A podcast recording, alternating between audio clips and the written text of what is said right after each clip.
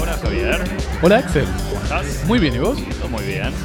Bienvenidos a Cosmopodis, monologando la cultura del mundo de a dos temas por semana, o uno, o uno, otra vez.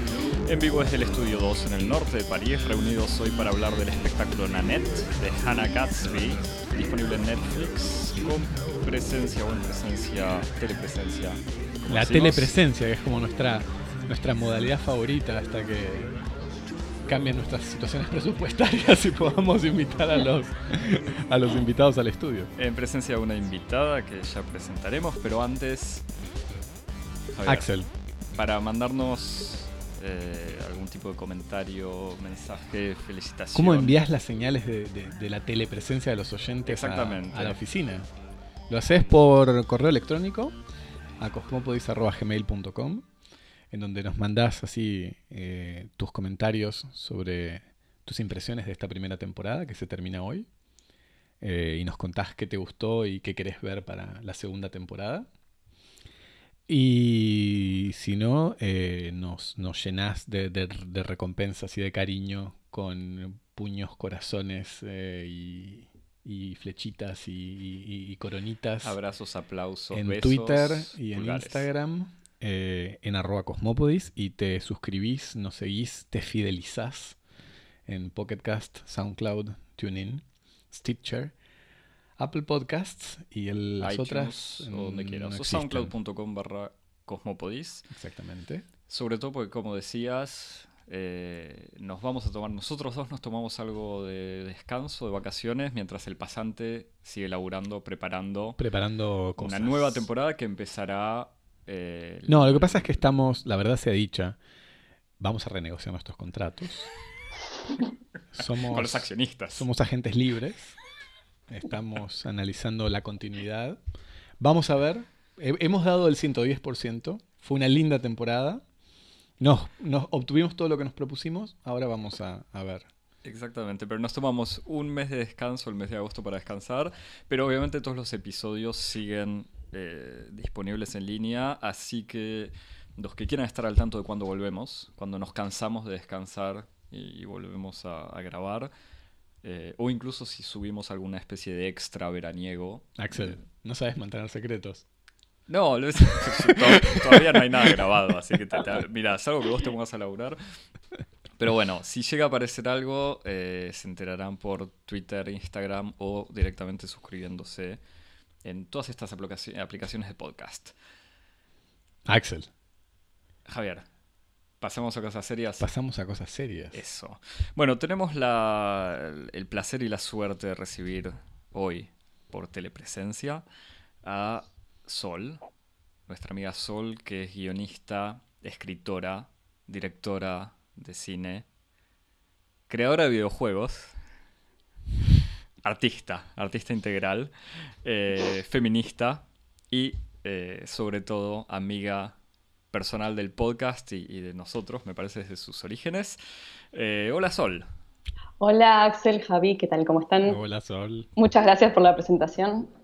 ¿Te, te parece que fue Un poco suficiente? generosa, pero sí. No, no, no, no. Tenemos, teníamos más cosas para decir. Nuestros amigos son todos humildes, además. No les gusta- Claro. Se ponen colorados. Se ponen Bueno. telecolorados. Eh, Sol, en realidad te- desde hace tiempo que queríamos charlar con vos sobre varios temas. Eh, sobre varios temas, en realidad sobre, sí, diferentes cosas. Y así que a último momento te, dijimos como, tiranos vos algo para hablar y nos recomendaste este espectáculo, este especial de Netflix, Nanette, eh, de esta humorista australiana Hannah Gatsby. Eh, Javi, ¿querés presentarlo, introducirlo, resumirlo? Acá me están pasando las hojas eh, tibias recién salidas de la impresora y veo desde el otro lado de, de la pantalla, de, de- de- la, la ventana del estudio, veo la cara de pánico del pasante. A ver si nos va a gustar o no lo que escribió a último minuto. Eh, dice, dicen que dice así. ah, Nanette es el nombre del espectáculo de la humorista australiana Hannah Gatsby, que le valió a su autora varios premios en su país y sobre todo la producción y la difusión de un especial eh, en Netflix dándole notoriedad internacional por la presencia eh, en la plataforma.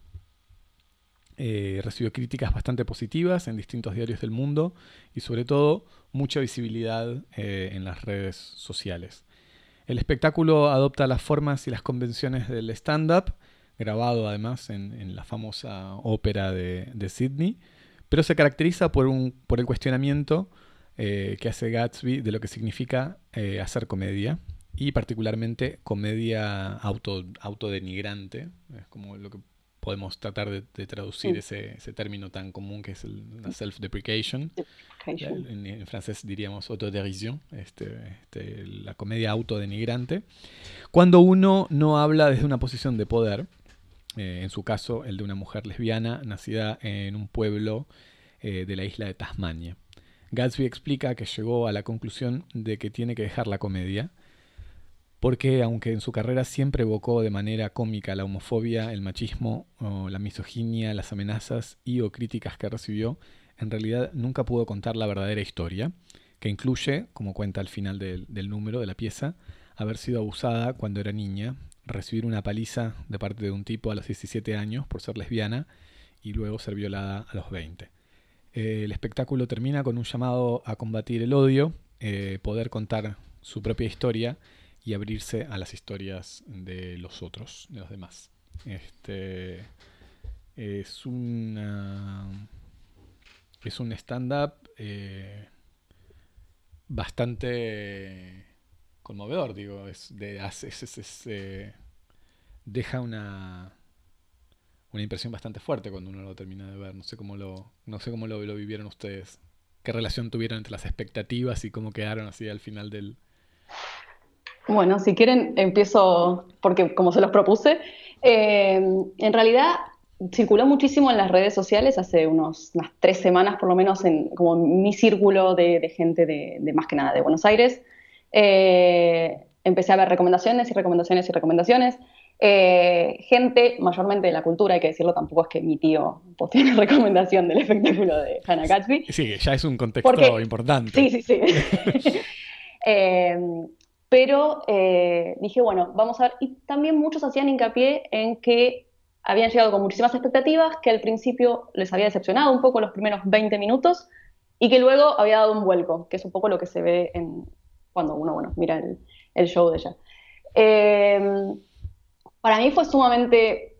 Bueno, al principio me pasó lo mismo, fue como al principio, ah, bueno, es un stand-up, eh, no, era simplemente divertido. Y después eh, es una trompada, y quedé en estado de shock. Eh, de hecho, fue como antes de irme a dormir, tuvimos que hacer un par de chistes y cosas como para aliviar la tensión porque te deja en un estado como de, mucha tensión, eh, que es lo que busca, me parece. No, es Pero, como vos decís, es esa sensación como de una trompada, sí. Sí. ¿Ustedes cómo, cómo lo vivieron? Me, me, me, resulta interesante esto, pues yo en realidad no tuve el tiempo de hablarlo eh, ni con vos, Javier, o lo hablamos un poco preparando obviamente el programa, pero no tanto. Eh, sí, en realidad mi, yo lo, viví medio de la misma manera, o sea, lo empecé a ver sin saber, yo también lo había visto pasar en, no sé, en, internet recomendado y, también aparecía en Netflix y por diversas razones no, no había tenido tiempo de mirarlo, así que cuando vos lo propusiste en realidad dije como, ah, bueno, es una buena ocasión. Y al mismo tiempo es ese mismo o sea, lo vi medio de la misma manera. Al principio estaba relativamente decepcionado.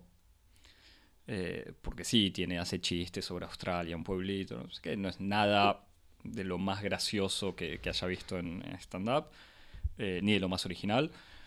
Y después sí tiene toda esta parte de tensión con... Eh, no, no, quiero decirlo ahora, pero en vez de trompadas yo haría un par de golpes bajos, podemos decir, pero es la manera en la que ella los casi que los introduce con estas situaciones de que hace un chiste y eh, habla un poco más en serio, primero de cuestiones de homofobia eh, especialmente, y después sí estos momentos donde se va poniendo cada vez más seria eh, y termina al final, como evocábamos, con estos más allá de evocar de todos modos el gran sistema de, misoginia del mundo de la comedia, pero que obviamente va mucho más allá, eh, termina con la evocación de, estos, eh, dramas de su vida, que son el abuso, la violencia y la violación.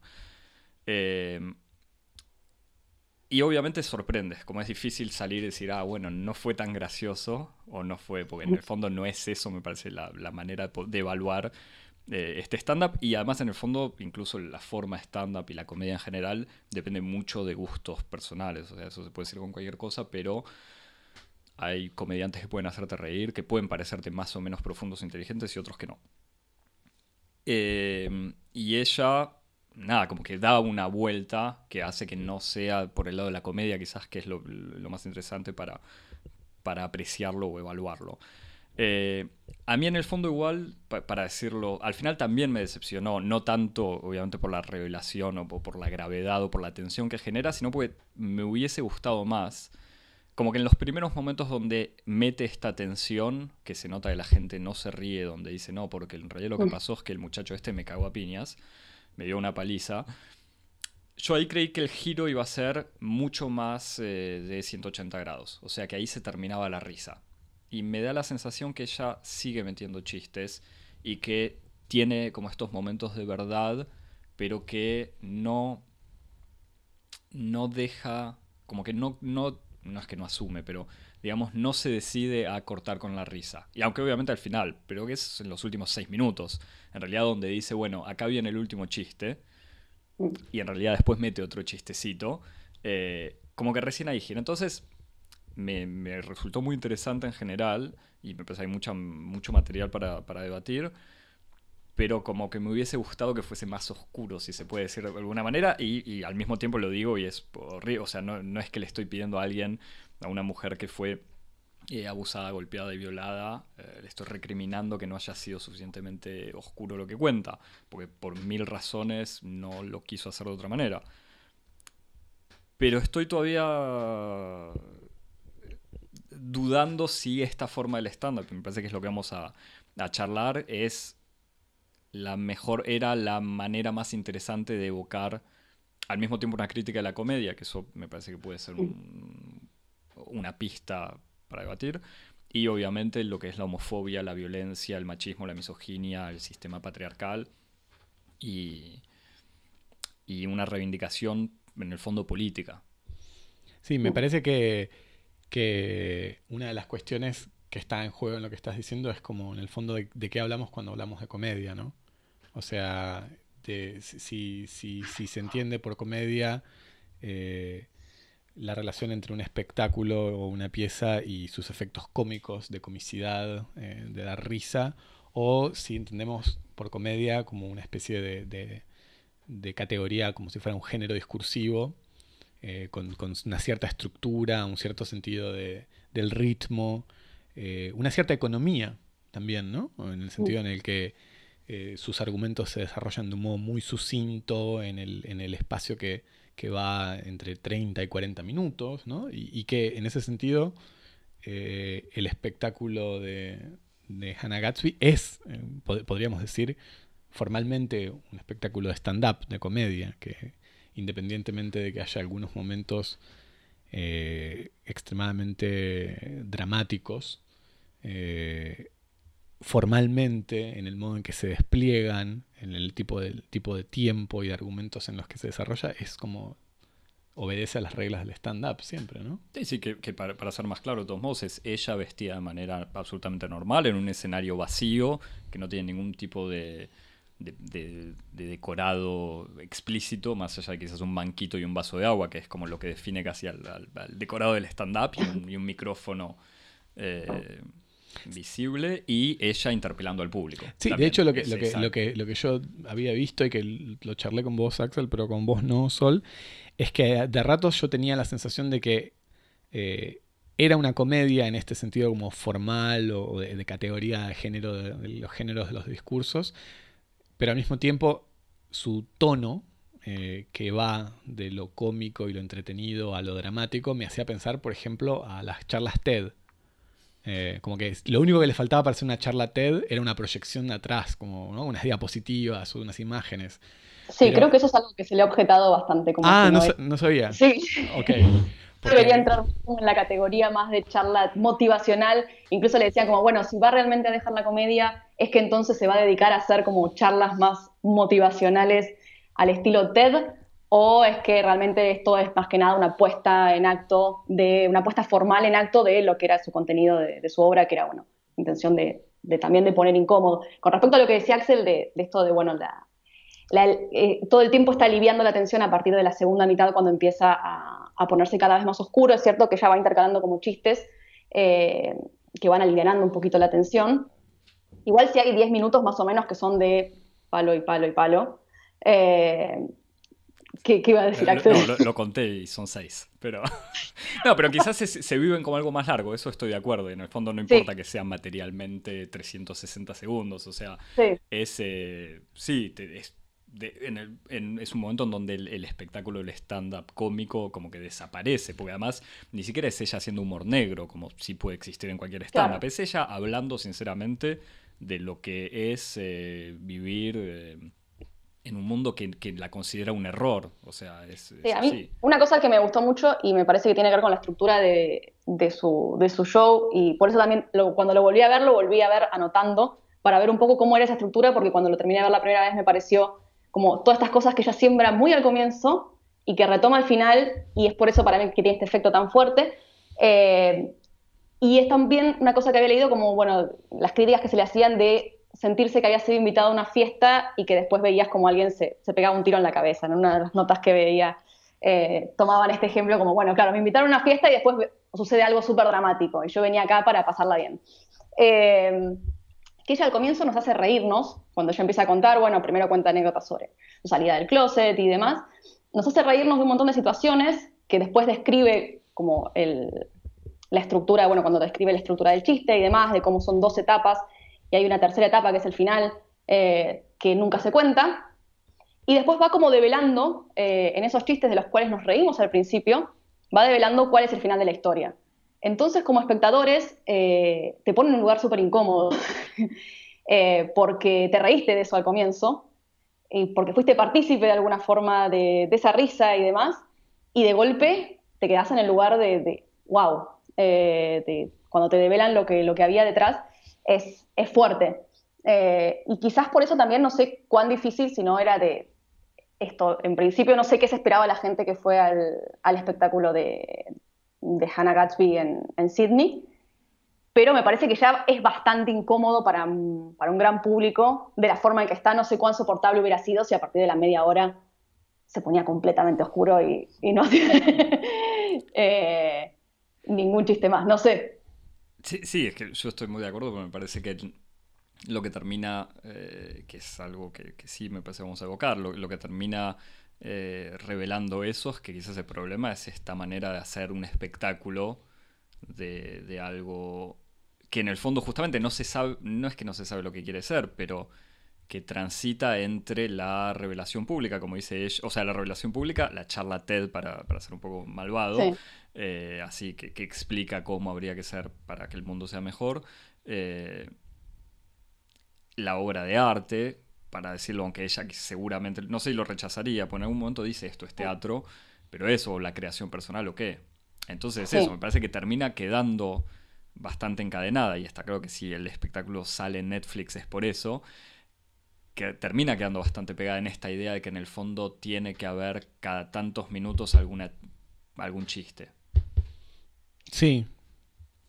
No sé, me parece que, como que, o sea, a, ver, hay una cosa que es interesante que es como la comedia y cualquier dispositivo comédico es un dispositivo efectista, ¿no? Que busca un efecto. Todo lo, como vos decías, Sol, como todo lo que está puesto en el relato está, va en dirección de un efecto.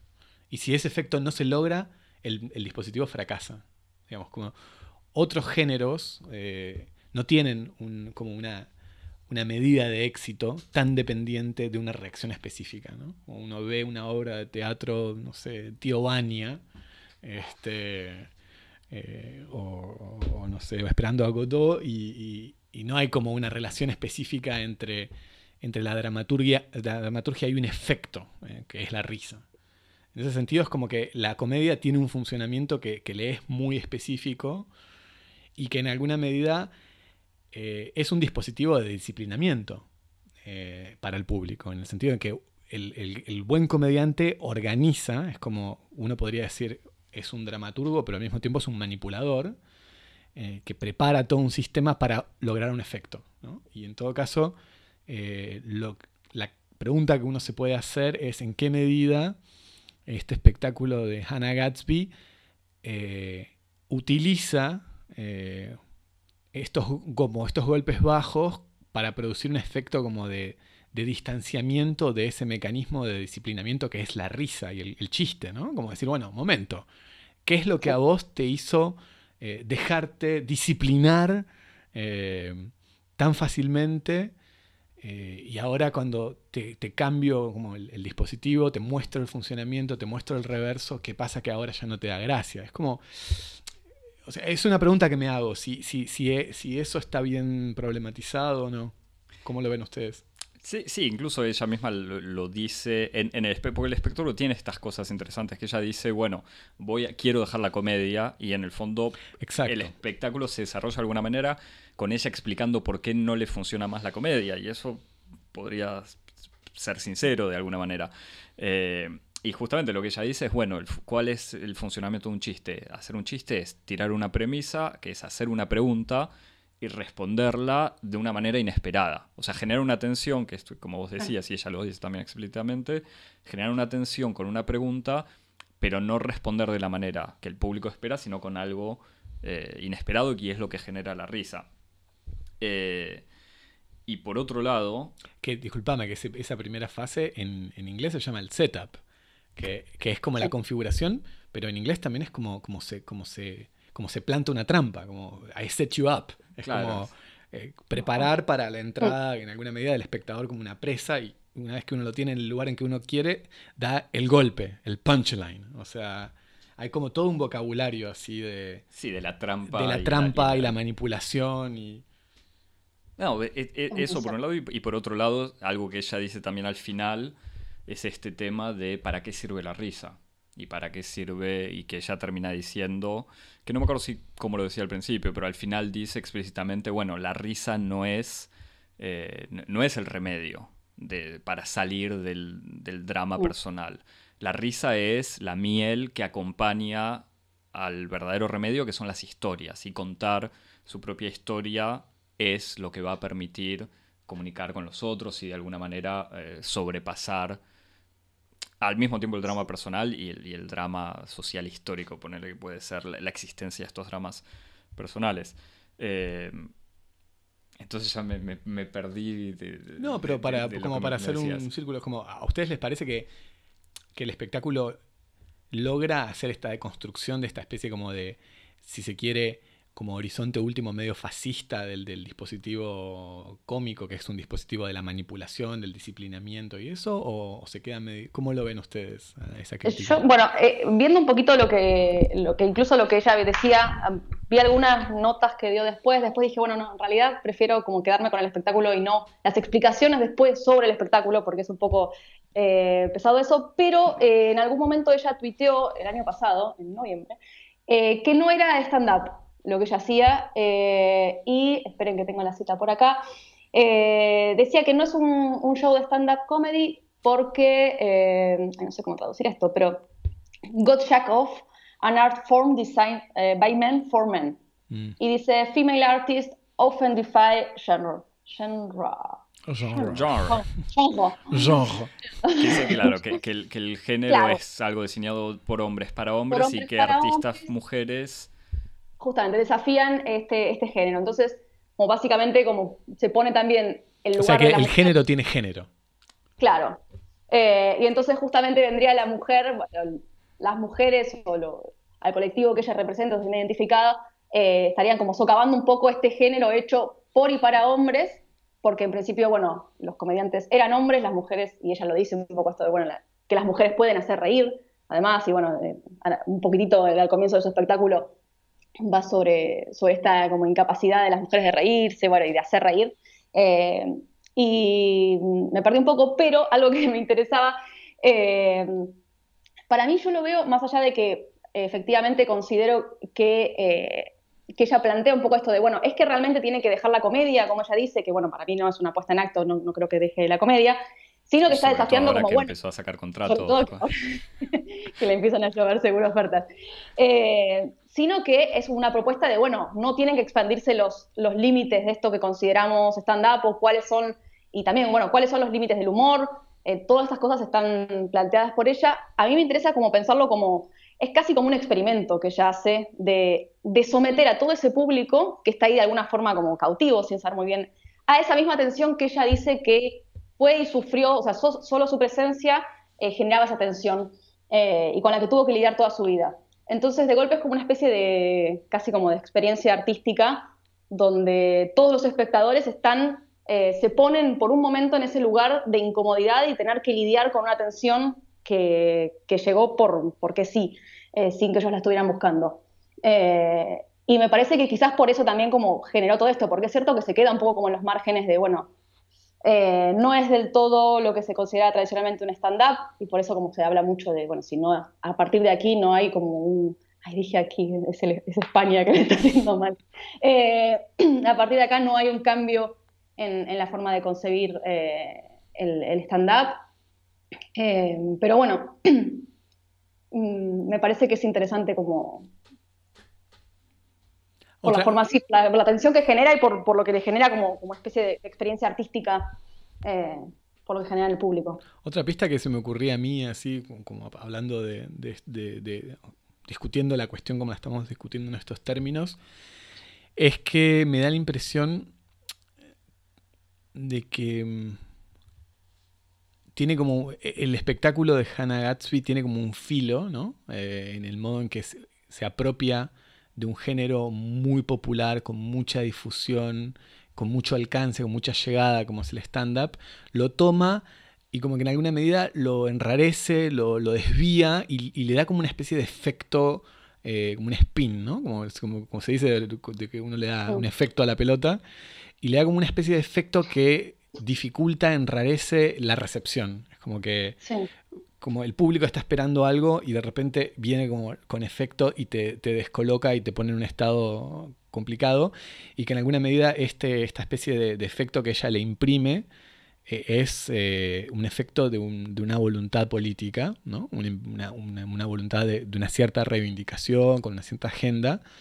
Eh, y que en ese sentido me hace pensar que como que esta especie de, de voluntad de producir un efecto, de enrarecer un género popular y de hacerlo a través de la manipulación, ¿no? de, la, manipulación, de la distorsión de las reglas de un género, me hace pensar un poco en el modo en que en los años 60 la canción, la canción popular, eh, como se, se resignificó políticamente en lo que se llamó la canción de protesta, ¿no? Como, que, como, que, como esa intencionalidad política eh, tomó un género rey en la cultura popular de la época, en la industria cultural, y le puso un efecto. Eh, y, en ese, y en ese efecto había como mensaje, sentimentalismo, manipulación, con el propósito de, inducir ciertos estados, ciertos cambios en las perspectivas. Y obviamente en el, digamos, en el modo en que se articulaban los debates, como nadie le exigía a la canción de protesta no describir de un modo detallado los sistemas institucionales de explotación de la clase obrera, etc. Eso lo hacían Adorno y Horkheimer en el Instituto de Estudios Avanzados. Cuando, no sé... Pablo y Pedro cantaban. exactamente, cuando Pablo y Pedro, Pablo Milanés, Biglietti, no sé, cantaban canción de... o Bob Dylan cantaban canción de protesta, estaban tomando un género eh, en el cual convergía como la atención de la opinión pública, le ponían un efecto para buscar una cierta cierto cambio de un statu quo, de, la sensibilidad. me parece que hay como una relación muy profunda entre canción de protesta y sensibilidad, ¿no? como política de los afectos. Me da la impresión de que el stand-up tiene algo de eso cuando está transformado como, entre comillas, en stand-up de protesta, ¿no? No sé cómo lo ven ustedes. Sí, eh, eh, igual es que me da la sensación, además de que obviamente históricamente, tengo un paréntesis que, nada, canción de protesta en sí puede haber existido ya desde finales del siglo XIX, pero no importa, pero entiendo lo que vos no, decís, la canción de como género, como, género que vende discos, o sea, identificado como Sí, sí, inscrito en un mercado incluso de la música popular, o sea, y no solamente como música militante.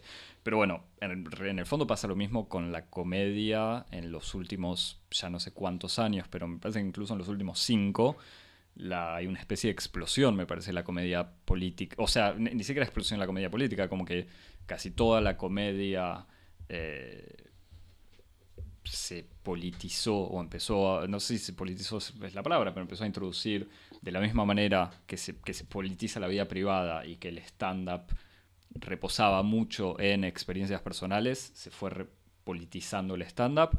Y al mismo tiempo también son temas que veníamos hablando desde hace tiempo, como la figura del animador de tele, o sea, del, del, animador de programa de noche, sobre todo en Estados Unidos, pero que funciona en otros lugares, también ahora es una especie de gran eh, comediante político, o sea, que es... Eh, Sí, igual me parece como lo que yo quería señalar no era solamente como la, la, realidad histórica, el género, cuando surgió y todo, sino que me parece que hay una operación que me, pregunto si ustedes la ven también o si es como un, para mí una, como una alucinación, que es, es como una, una, operación como de perversión del género, en el sentido en el que como la canción, como era en la canción de los años 60, era la canción pop para estar feliz, para pasarla bien, para bailarla, y venían los cantantes de protesta y tomaban esa forma y la pervertían. Como, bueno, vos querías escuchar esto, canción de tres minutos en la radio para divertirte y pasarla bien, tomá como niños, niños, que, niños pobres que mueren, pueblos eh, oprimidos.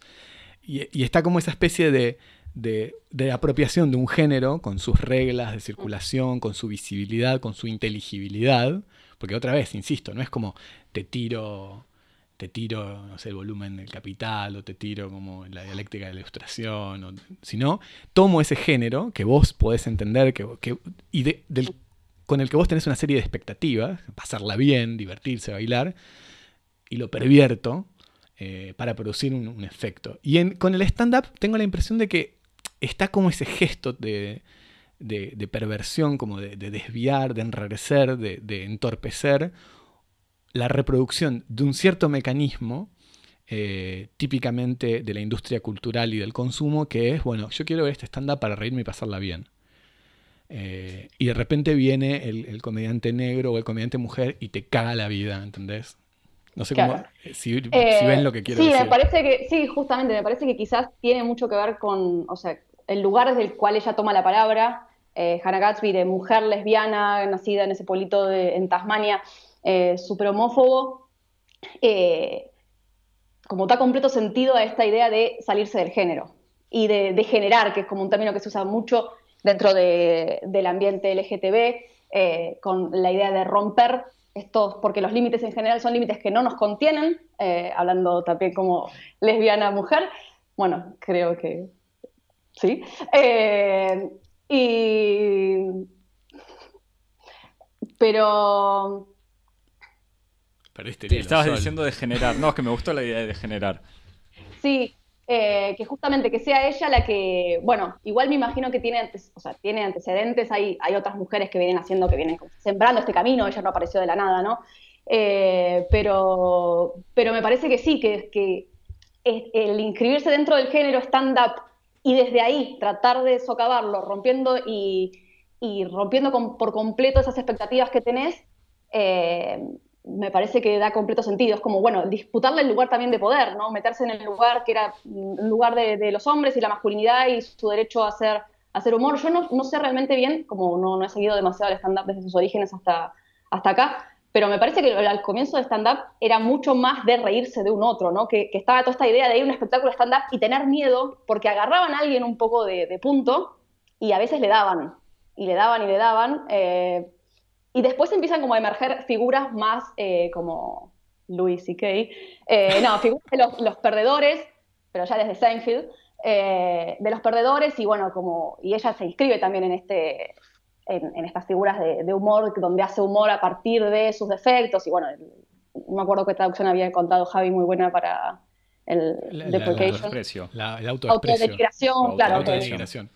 Eh, pero, pero bueno, ella se inscribe también como en esta tradición de, comediantes loser. Eh, y bueno, y me parece que sí, que, que, justamente es lo que dice un poco Javi, que que eh, entrar dentro de un género popular y desde ahí eh, romperlo y socavarlo tiene muchísimo más sentido que hacer una charla TED. Es mucho más transformador. Sí, igual me parece, yo no sé, tampoco conozco así la, historia detallada del stand-up. Me parece que hay muchas tradiciones diferentes, porque en el fondo, que en el mismo ejemplo que vos diste, me parece que los comediantes negros desde los años, Richard Pryor, desde los años 70 hablan de racismo. O sea, oh. no... Así que una especie de contenido político explícito en una forma tradicional donde uno va para reírse sí existe. Siempre, obviamente quizás no era el formato más masivo. Yo la pregunta que me hago en el fondo es, ¿por qué Netflix lo toma? O sea, porque ahora es sí, sí pasa a ser el stand-up más masivo. Este stand-up donde no es solo loser, sino abiertamente político. Pero de nuevo, eh, yo diría, ¿en qué medida es abiertamente político? Porque en el fondo, incluso en sus reivindicaciones políticas, eh, obviamente eh, la crítica de la homofobia, la misoginia y de un sistema de comedia absolutamente machista, es, un comentario político, pero ella tiene, volviendo al ejemplo que decíamos de, las canciones de protesta, ella tiene en, esta especie de conclusión final, dice, la bronca no es la solución. Y a mí también, pero es ahí el, el, el, trosco del fondo, tenemos el pasante y el trosco que nos gritan del fondo, es como, bueno, la bronca sí puede ser la solución, o no sé si la solución, pero este, esa voluntad que tiene ella de como negar la bronca, de ser como, no, no, yo no odio a los hombres, como está bien, no odies a los hombres, pero puedes odiar a patriarcado, o sea, puedes odiar cosas. Eh, yo lo leí, no sé si tenía realmente, ah, perdóname, te interrumpí, no, no, no, no sé si tenía que ver realmente con ese contexto, porque en realidad ella es australiana, pero pensaba como, como todo el surgimiento de la, de la nueva derecha y esta idea de generar un odio hacia un otro, si no era justamente no querer ser usada desde ese lugar eh, más que eh, censurarse el sentir... igual es cierto que al final es como, es, conciliadora, si vamos Sí, eso se llama eh, socialdemocracia. O sea, me parece que sí, igual estoy muy de acuerdo, que todo ese discurso que tiene ella de no hay que alimentar el odio es una especie de respuesta a la crítica que podría venirle de la derecha diciendo que, ah, bueno, estos, ni siquiera estos zurdos, sería esta lesbiana enojada que en vez de pensar grita y vocifera, cuando ella está claro que no quiere pasar por eso. Pero bueno, a veces la gente que grita y vocifera tiene razón. Bueno, es como un tipo revolución socialdemocracia o Martin Luther King, Malcolm X, son como esas... Eh, sí, típicas tensiones entre el intelectual pacífico y, el que reivindica... Sí, como los clivajes en cuanto a la relación con la violencia, ¿no? Sí, y eh, me perdí, me quedé pensando en la marcha de la bronca. Eh, no, igual hay dos cositas que me gustaría como eh, retomar. Uno que es lo que, una cosa que decía Sol que me parece muy interesante es que sí, que hay, yo tengo la impresión de que hay algo que está como muy, hay algo en el género del stand-up que está muy inscripto en una toma de la palabra masculino patriarcal, a falta de mejor definición, y que tiene que ver con, como con esa cosa, primero de una división específica de la economía de la palabra, donde hay uno que habla y otros que escuchan, como está el, tipo, el sujeto que instaura eh, el, el, verbo y los otros que siguen y aplauden y aprueban, es como una relación que, que, muy, muy ejecutiva, muy política en cierto sentido. Y, esta cosa patotera que decías vos, del stand-up que se burla de alguien, es como la especie de stand, el, el, el stand-up, no stand-up, el, comediante bully. O sea que... y, no solamente, y no solamente eso, sino agregar otra figura que me parece importante. Yo esto opino así, de, de, lo que tengo, de la cultura periférica que tengo del stand-up, que en alguna medida ya es reveladora de algo, en el sentido de que, que yo, que no conozco nada de stand-up, conozca todo esto muestra hasta qué punto es una forma que tiene una enorme pregnancia, porque si uno que no conoce nada conoce todo esto es porque es una forma muy central en la cultura contemporánea. Pero digo, la otra figura es el heckler, es el, hostigador, como que es otra figura muy importante en la economía del stand-up, que es eh, esa persona que está en el público que lo bardea al, del stand-up y que está esta idea que el buen stand-upero es el que se la banca, ¿no? Como el, que puede tener la última palabra. el tipo que como que responde y se la pone y te callo, ¿no? Como que, y que, esa, esa relación como de antagonismo. El contrapunto. Es como en el fondo, también es como ultra así, este. O sea, es una figura patotera, patotera quién la tiene más grande y quién se la banca más al final y que definitivamente inscribe a, como ese modelo en un modelo típicamente masculino patriarcal. Así que en ese sentido me parece que, nada, que va, va, totalmente en la línea de lo que estaban diciendo. lo que dice ella, que no sé si lo decían, o quizás lo evoca en, este espectáculo, pero yo lo vi en una entrevista aparte, eh, dice eso, que un humor de autodenigración, dice, cuando Luis C.K. lo hace, todos dicen, ah, qué capo, eh, o sea, en el fondo sos un genio, en cambio, cuando lo hace ella, la gente dice, y en el fondo sos medio loser. Y ella dice, bueno, que, que por eso decidió rechazarlo.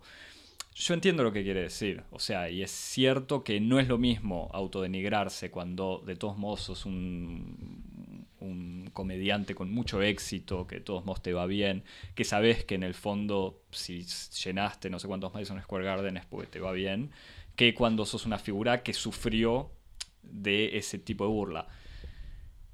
Pero de vuelta me sigue pareciendo que es una posición eh, que no como que no ataca en el fondo la estructura machista del stand-up. Porque eso funciona con cualquiera. Siempre va a salir, puede salir otro que diga, bueno, pero vos en realidad, Hannah Gatsby, estás, la, estás rompiendo con este especial. De, vuelta, más allá de que lo que termina relativizando todo esto es, está bien, es un especial donde cuentan los peores dramas de su vida, aunque los cuente al pasar. Pero pero sí, me, de, vuelta, quizás en mi decepción de su, espectáculo es que no, no le termino de encontrar un ataque eh, verdaderamente desarrollado de esta estructura machista del stand-up que sí existe. Entonces, ¿te decepcionó más formalmente o conceptualmente el espectáculo? Claro, esa es la pregunta. es que no, es que en el fondo, no, pero tenés razón, y es que en el fondo de las dos maneras, porque me parece que formalmente, de vuelta, yo entiendo esta idea de subvertir la misma forma del stand-up, que, no creo que sea la primera que lo hace, y estos, estas formas diferentes que existen, sí, ella lo presenta como stand-up, porque está claro que Netflix no lo va a vender como una performance, eh, pero, pero existen. O sea, en, el, en el trailer eh, dice eh, a comedy special by Netflix o algo así, y como que hay una especie de efecto de donde el comedy Donde el comedy cae y dice como un especial de Netflix. O sea que eso está incluido como en el metadiscurso de la pieza. No lo había visto. Sí, pero en el fondo es que, bueno, está bien, porque dicen es una comedia, pero que no te va a hacer eh, reír. Pero, para volver a evocar a Louis C.K., o sea que no sé si es necesario aclarar que, que, perdió, o sea que desapareció del, del, del mundo del stand-up después de que se evocara, que se masturbó varias veces adelante de personas que no se lo habían pedido, de personas, de chicas más jóvenes, de mujeres, eh, que obviamente no se lo habían pedido. Eh, eh la, última serie hecha por Louis C.K., que era Louis, era una serie que a partir de, creo que la segunda temporada ya no era graciosa y era una obra maestra para mí, pero, pero bueno, y que no era graciosa porque justamente terminaba retomando lo que uno esperaba que fuese una especie de sitcom, terminaba explorando un montón de espacios oscuros que claro, ahora cuando la vemos decís, sí, de este hombre que se masturbaba adelante de mujeres que no se lo pedían. Eh, pero digo, la idea de la comedia que, es, que no es graciosa pero que produce algo, no es algo nuevo. Incluso el stand-up, porque los stand-ups, incluso de vuelta a Louis C.K., que, que van hacia un humor negro, me parece que donde ella sale de esto es que no es humor negro lo que hace. O sea, pero volviendo a mis eh, reticencias quizás sobre la, fonda, la, forma y el fondo. Sobre la forma es esta idea de insistir en mantener chistes, como en mantener el humor, en ir evacuando la atención.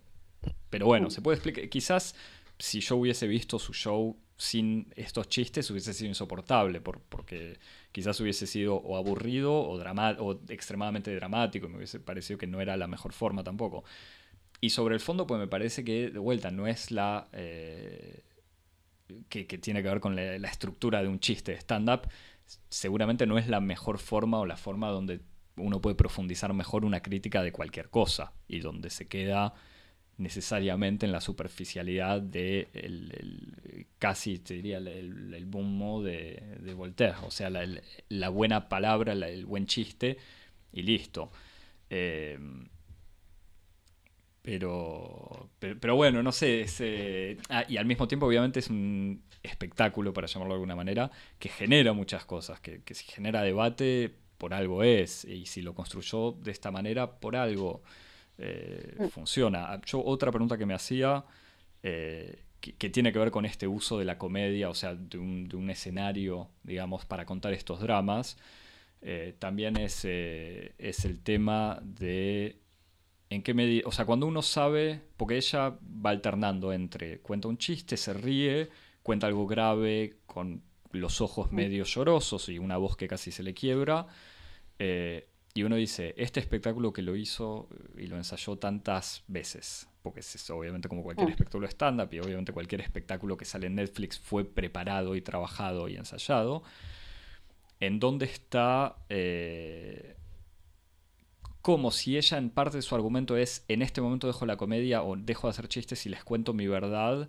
en qué momento esa verdad tan actuada es una verdad. Yo sé que me podés decir, bueno, justamente es un espectáculo, eso no importa. Es teatro, ella lo dice. Es teatro, bueno, pero es que sí, sí, es teatro, pero me parece que en sus argumentos lo que importa es que es verdad lo que cuenta. Yo entiendo, en el fondo te, te, diría, me parecería... La ficción no es mentira.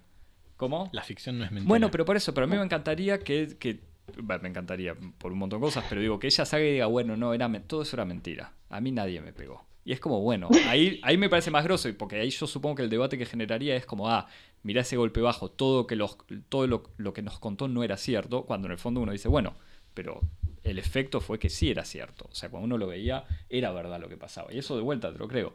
Pero a mí me parece que en su mismo argumento y en el mismo argumento que se le da en la crítica es esta idea que cuenta la verdad. ¿Me entendés? Por, eso, yo entiendo este tipo de...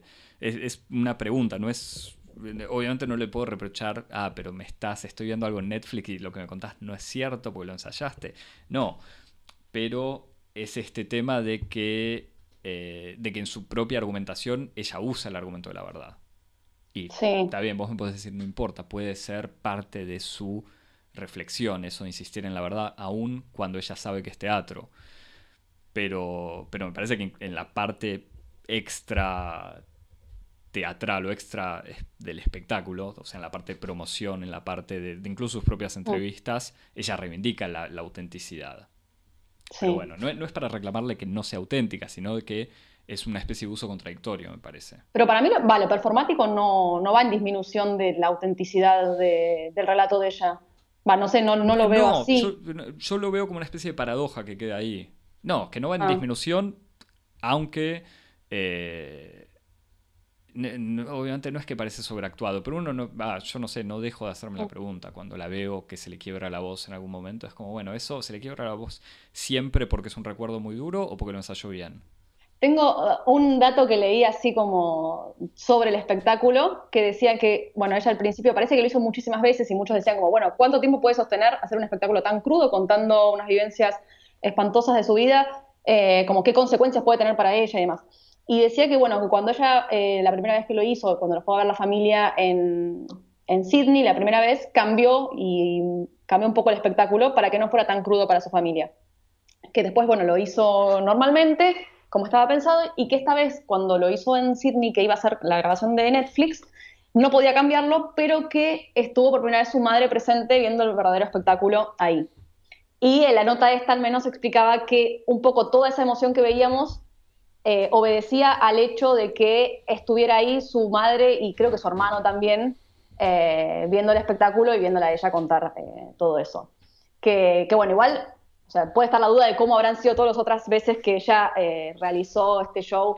a mí en principio no me parece que, no, no veo ahí una, una contradicción, pero quería decir algo antes y bueno, sigan ustedes y voy a ver si no, lo tomo. No, no, es un verdadero problema, digamos. No, pero me parece que la, clave está en cómo lo, cómo lo has formulado en, tu respuesta en primer lugar. Como lo performático no le quita autenticidad. O sea, el hecho de que esté eh, constitutivamente puesto en, dispuesto en una puesta en escena teatral en donde ella tiene que interpretar su propia experiencia.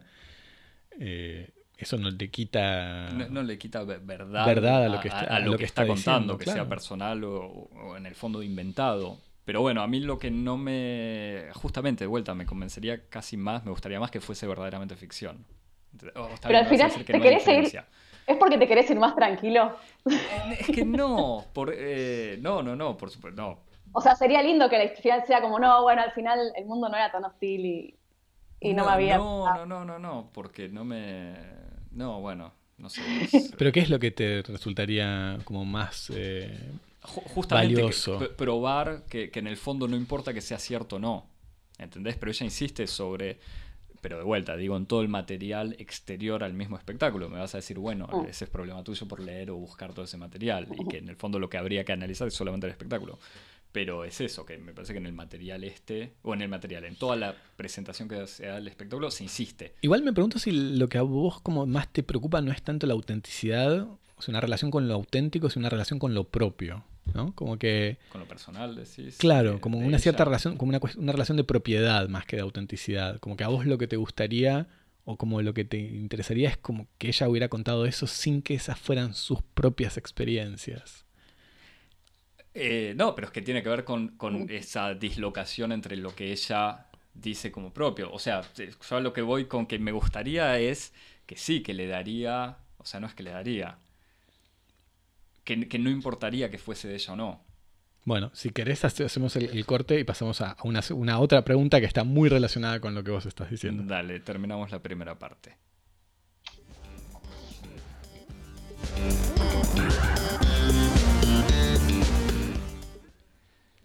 Javier, sin ánimo de desplazar totalmente la conversación, pero me parece que, es una pregunta que tiene que, ver con, con esto.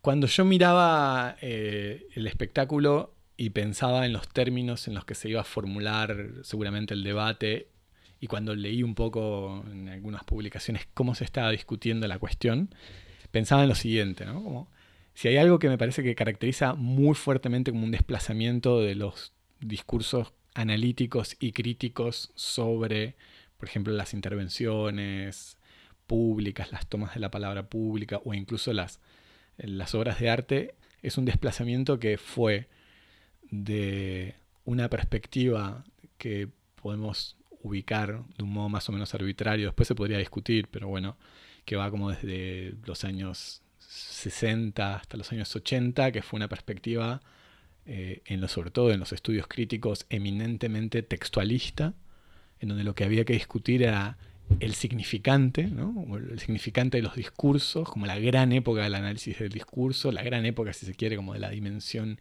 crítica del estructuralismo, en donde, bueno, toda la, intervención, la, la, intervención crítica estaba en qué, qué, qué, esconde el significante, qué es lo que se dice sin querer decir.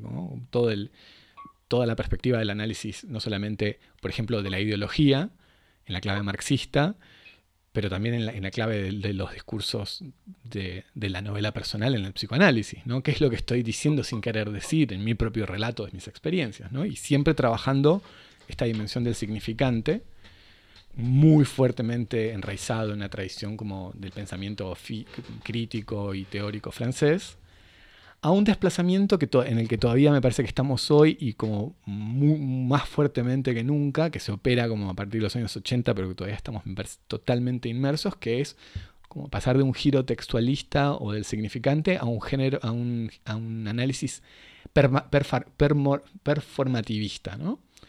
En donde como lo que importa de un discurso, la clave, el punto esencial, no es eh, su significante, lo que sería como la materialidad de sus contenidos, sino sus efectos pragmáticos. ¿Quién lo dice? ¿A quién lo dice?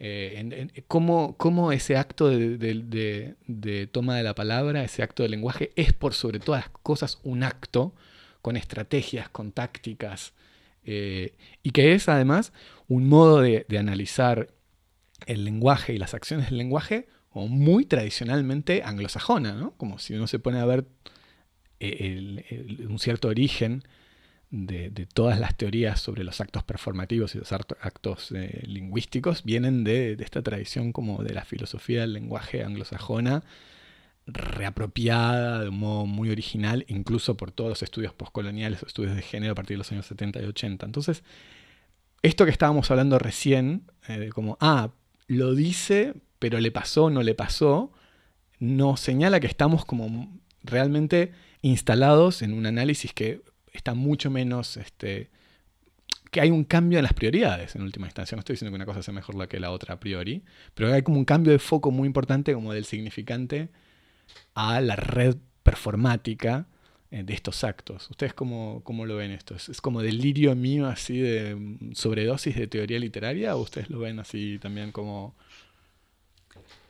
Eh, sí, me parece que tiene que ver, para, decir, para responder de una manera poco, poco profunda, me parece que tiene que ver de todos modos con una eh, especie de hegemonía intelectual y cultural estadounidense evidente y que de, de, vuelta, el, quizás el género del monólogo sí existía eh, de diferentes maneras, pero la masificación que hay incluso hoy en día, incluso en Francia, en Francia también está de moda, todo el mundo hace stand-up.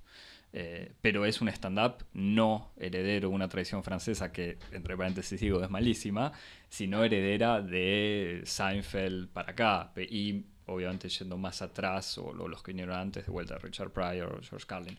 Entonces, vuelta, esta, esta crítica que se preocupa, eh, no, que no hace eh, crítica del texto por el texto en sí, sino de los efectos o de, vuelta, qué pasa cuando... no importa lo que diga, para decirlo de una manera así medio cruda, no importa lo que diga una comediante mujer lesbiana, sino el hecho de que Netflix esté pasando esto, o sea, un, un espectáculo hecho por esta persona, sí tiene que ver con una especie de gran... Eh, quiero decir imperialismo cultural, pero por lo menos una,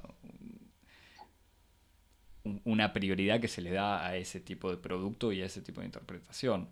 Eh, ¿Y a vos te parece que por eso el stand-up, vos te parece que el stand-up representa algo en este tipo de... Eh, no, no, no, o sea, no pensaba como la relación entre el stand-up y esto, sino cómo leemos el stand-up. Porque el stand-up lo, lo, leeríamos de un modo totalmente distinto si lo sometiéramos a otro análisis. Este, pero, pero en una perspectiva así como, bueno, otra vez, performática o performativista, es importante quién habla, ¿no? Porque es como quién toma la palabra, a quién le está hablando, cómo lo hace, qué tipo de efectos produce. Sí, a mí me este, parece que, bueno, que ella se hace bastante cargo del lugar del, cual, del cual toma la palabra y todo el tema de lo físico, incluso, bueno, en, en ser una mujer que se sale de la norma a nivel físico también, en todo este tema de eh, que ella juega al comienzo de, que la, confunden con un hombre y que ella eso no le genera incomodidad. Entonces, hay, hay que ella, me parece que hay bastantes cositas que se pueden leer como pistas también de esta idea de socavar el género. Eh, y también la performatividad del género, donde esto me puedo vestir eh, y ser leída por la sociedad como un hombre, y que es algo bastante lúdico incluso, como ella al menos así lo presenta me parece que ella pone como en acto eso y, es cierto, como todo ese costado performativo de, lo genérico. no, sé si era exactamente eso lo que decía, pero no, no, le sí, para otro lado. Pero... Sí, vuelvo, no, no, para responderte tanto a vos, Javier, sino para ir más en, esto que, hablabas vos, Sol, de, su propia presentación. Eh, ella, bueno, para aclararlo, es eh, una mujer corpulenta que se viste con, como de traje, pero en realidad con una remera, aunque vi que en otros espectáculos anteriores usaba camisa y corbata. Eh, tiene el pelo corto. Em, lo que sí es que estos comentarios sobre su propio cuerpo y sobre su propia imagen, ella la hace al principio del espectáculo. Así que de vuelta es esta parte donde quizás todavía está haciendo su comedia a la antigua, en donde se burla de ella misma. Pero al mismo tiempo me sorprendió ver en otras o en entrevistas que dio en programas de tele eh, estadounidenses donde ella siempre insiste con eso, dice, porque mi propia presencia genera incomodidad y en vez de explicarlo, de decir por qué tengo, no sé, no sé, me, no sé eh, soy ambigua o, modifico las barreras de lo que se espera de una mujer o del hombre, ella en general hace un gesto donde se muestra ella misma y dice por esto. Como que ella, incluso en su humor autodenigrante, da las... como que explicita mucho que no hay que explicar nada de lo que ella es, como que es evidente lo que ella transmite. Y eso a mí tampoco me convence tanto, en realidad. Como que ella retoma demasiado esta idea de que. Está bien que ella, igual de vuelta, digo, entre paréntesis, en el espectáculo después dice, bueno, es porque yo tengo vergüenza de yo misma, porque es lo que me inculcaron. Eh, pero eh, como que ella explicita mucho en el hecho de que la, imagen que ella transmite es automáticamente. Eh, provoca incomodidad. Está claro que desde su experiencia seguramente si ella lo cuenta así, no podemos, de vuelta a una perspectiva quizás más performática, sino creer eh, que es así, pero, pero bueno, no sé, Sol... Eh, no, lo que iba a decir, que me acabo de olvidar. Eh, estamos en plena ola de calor en Europa. Me parece eso explica que estamos todos con ventanas cerradas para que no haya ruido exterior. Y estamos Hidratate, Sol. Sí, voy a, voy a hidratarme. El mate, el mate no cuenta como bebida de hidratación. No, eso fue un gran error. el mate fue un gran error. Eh, lo asumo. No, pensaba si no tiene que ver también justamente lo que vos señalabas, Axel, que ella hace este chiste al comienzo del espectáculo, y un poco también para retomar lo que había dicho Javi antes, como este setup.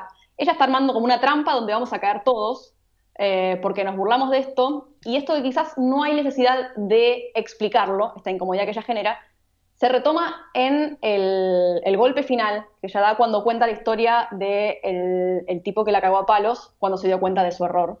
Eh, y que se dio cuenta de que era una mujer. Para, aclarar, discúlpame, aclarar de vuelta este momento que creo que no explicamos. Ella empieza el espectáculo contando una situación donde un hombre casi la caga a palos porque había creído que era un hombre tratando de levantarse a su novia, pero que este tipo cuando se da cuenta que ella en realidad es una chica dice, ah, no pasa nada. Disculpame, disculpame, todo eso cambia todo. Claro, el tipo dice como, ah, no, no, yo no le pego a las mujeres, perdoname. Y después, que es Porque además el tipo le dice como puto de mierda. Claro, primero le dice, ah, puto de mierda, ¿qué haces eh, tratando de levantarse a, mi novia? Cosa que además es toda una especie de contradicción estúpida, pero bueno, ella dice, bueno, no importa, la dejé pasar. Y al final del espectáculo, esto que estabas comentando vos, ella aclara que en realidad el final de la historia es que el tipo Volvió. después se dio cuenta y dice, ah, pero sos una mina, o sea, sos, sos una lady fagot. Le dice, sos como un puto mujer, o sea, una lesbiana. Entonces sí tengo derecho a cagarte a piñas. Y en efecto, lo que cuenta ella es que el tipo la acabó a piñas.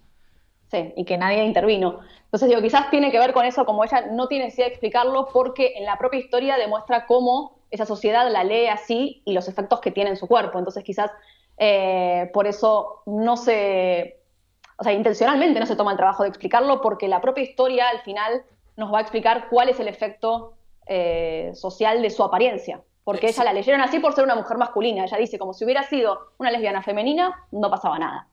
Eh, sí, entonces... sí, igual yo lo comentaba porque me sorprendió que en, una entrevista con Seth Meyers, que de vuelta ocupa este, estos, de vuelta, eh, no comentaristas políticos, comediantes transformados o devenidos comentaristas políticos, y en otra entrevista, en otro lado, también ella hacía ese mismo gesto de mostrarse como evidencia de, algo que incomoda. Claro. Pero bueno, eh, sí, se entiende pues, en ese sentido cómo lo explica.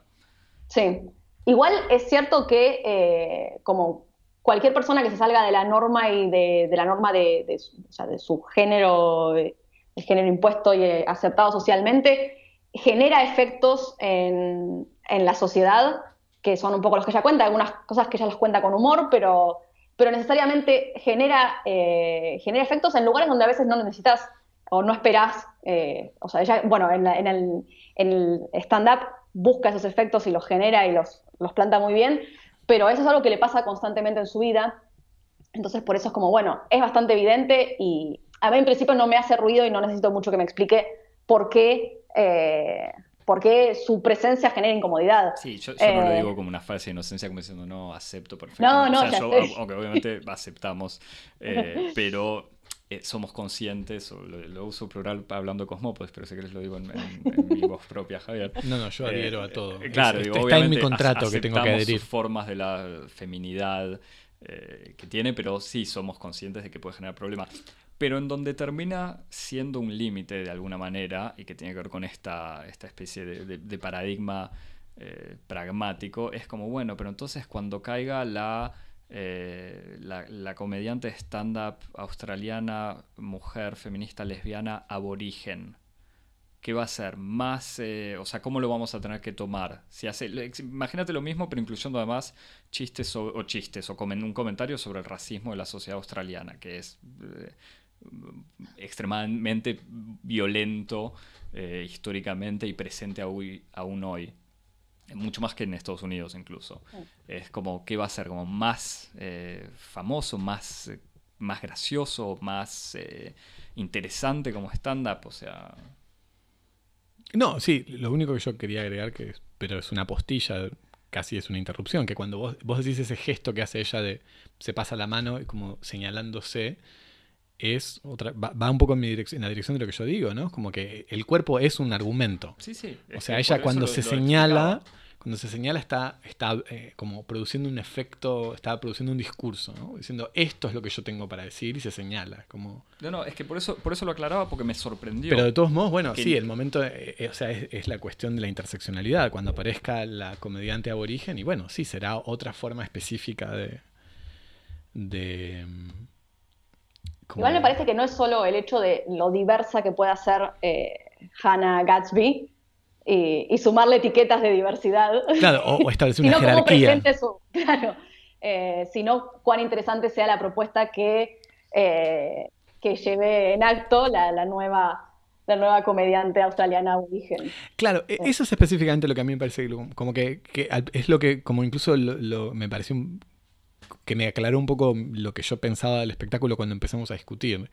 Que en el fondo tal vez lo más interesante de Hannah Gatsby no es como su aporte a la discusión específicamente sobre como las líneas de demarcación de lo queer o que, es importante, pero como que lo que más te choca es la desconstrucción del género que está haciendo, digo, del género de comedia.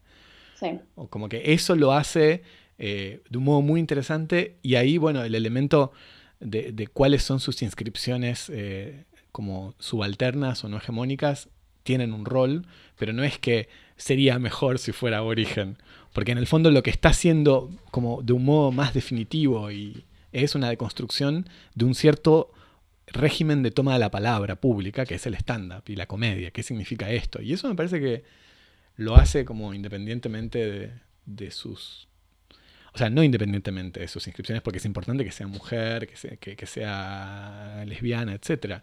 Pero digo, no es que le faltan como etiquetas, así que sea. No, pero para mí quizás lo más subversivo, lo más subversivo es justamente lo que hace con el género de comedia. Eh, porque mujeres lesbianas en stand-up hay un montón también. Entonces, ¿por qué el, show de, Hannah Gatsby produjo tanto, tanto debate, tanta polémica, eh, tantas cosas? O sea, generó mucha emoción, como la gente en general, todos los comentarios fue como, bueno, lo, choqueante, lo emocionante y, lo duro que también que es, que es verlo. Entonces, eh, me parece que, va más por ese, por ese lado. Eh, yo iba a decirles algo y ustedes pueden seguir, yo busco mis apuntes. eh, sobre. No sé si tenías alguna otra pista. No, bueno, tengo, tengo, tengo miedo de desviar totalmente la, la conversación, pero bueno, ¿qué piensan de, del segmento sobre Picasso? Lo voy a, ah, Lo voy a, ah. lo voy a evocar eh, rápidamente para que el público que no, los oyentes que no hayan visto el espectáculo entiendan de qué estamos hablando. Me parece que puedes incluir a Van Gogh incluso. Pero tiene todo un segmento sobre esto del arte. que, le pedimos explícitamente al pasante que lo excluya del resumen. Claro, Hannah, Hannah, Gatsby eh, estudió historia del arte en la universidad. Hizo un, diploma de, historia del arte, de estudios curatoriales y en algún momento bromea, como bueno, nada, si yo dejo la, la, comedia, ¿qué voy a hacer? Voy a ser desempleada, ¿cómo voy a trabajar en una galería? Yo que soy como una, persona totalmente eh, poco sociable y un montón de cosas, no voy a poder. Me empieza como a hacer todo este chiste sobre el mundo del arte, como un mundo un poco frívolo, mundano, que justamente expulsa a, figuras como de sujetos como ella. Y después en otro momento entra como en una fase como más de discutir la historia del arte. Eh, hace unos comentarios sobre Van Gogh que si quieren los, tratamos más tarde, que es a propósito de, digamos, de la cuestión de la salud mental, que es otro gran tema, me parece, en, el stand-up ahí. Y después hay una, un, segundo segmento en donde ella habla de Picasso, ¿no? Y dice como, bueno, eh, todo el mundo dice como que Picasso es así una especie de referencia este, esencial, inevitable en la historia del arte, que el cubismo esto, el cubismo lo otro. Eh, yo lo, único que recuerdo es que Picasso era un misógino. Que, Picasso tenía una enfermedad mental. Que Picasso tenía una enfermedad mental, esa enfermedad mental es la misoginia. Eh, y que era un misógino, un maltratador de mujeres, no sé qué. Y sobre todo quiero recordar, dice ella, el hecho de que eh, Picasso tuvo relaciones sexuales con una chica de 17 años, menor de edad, entonces como una especie de abusador de menores. Eh, y entonces desarrolla como todo este argumento eh, según el cual eh, Picasso encarna como una especie de, figura ejemplar de el artista como representante del arte con una institución también falocentrada. Este, ¿Cómo, lo, cómo lo, vieron ustedes eso? A mí, bueno, lo que me interesó del, segmento con, Picasso, una cosa fue eh, en referencia a, que bueno, ella lo presenta como el gran artista del siglo XX, del arte, y como marca un antes y un después a, partir del cubismo, eh, y cómo ella también retoma, retoma nuevamente lo formal y esta idea de las perspectivas, como Picasso eh, dice, bueno, en su arte mm, se dice, ¿por qué no todas las perspectivas al mismo tiempo? Porque tenemos que tener una perspectiva determinada. Y ella supuestamente, con su, al, final de su espectáculo, retoma eso, estaría intentando reponer una perspectiva que fue relegada antes, que sería la de, las mujeres, las mujeres lesbianas y demás, eh, dentro de un mundo eh, tradicionalmente, bueno, que tradicionalmente no las integra, aunque supone representarlas por defecto, a partir de la mirada masculina. Eh, pero otra cosa sobre Picasso, que era, ella dice, bueno, ella cita una, retoma una, cita de, Picasso que decía que, tenía que quemar a las mujeres. Eh, una, cada vez que terminaba una relación con una mujer debería quemarla porque quemando a la mujer quemaba la experiencia. Eh, y me parece que lo interesante, ella dice, bueno, la chica esta, él dijo que él estaba en su mejor momento creativo, en su mejor momento, que era a los 42 años, y que la chica también estaba en su mejor momento, que era a los 17. Y ella ahí retoma esta historia y después se va a, a Estados Unidos, a Mónica Lewinsky, eh, y dice, por, como, ¿por qué suponemos que ella no tenía más que dar? O sea, ¿por qué ese era su mejor momento? ¿Y por qué no le, eh, auspiciábamos eh, un futuro realmente transformador? ¿Por qué se quedaba ahí? Entonces dice, justamente, si, se hubiera focalizado la prensa cuando fue todo el, el escándalo de, de Mónica Lewinsky, si en lugar de los punchlines haber sido sobre ella, hubieran sido sobre Clinton, quizás la realidad política de Estados Unidos hoy sería otra. Entonces me parece que ella hace un desplazamiento interesante, eh, ahí yendo de Picasso a eh, la política actual de cómo, focalizándose en el artista consagrado, eh, suponemos que, bueno, se, dio por hecho por las palabras de él, que ella no teníamos nada que ofrecer. bueno, hmm. eso es. sí, yo tengo, me encanta que Javier nos tira la, ¿cómo decirlo? No sé. Yo hago el setup. Claro, haces el setup y no te haces. Pones la atención y no te haces cargo de, la solución. no, yo, me voy a hacer absolutamente cargo. Listo, por eso. yo empiezo si querés.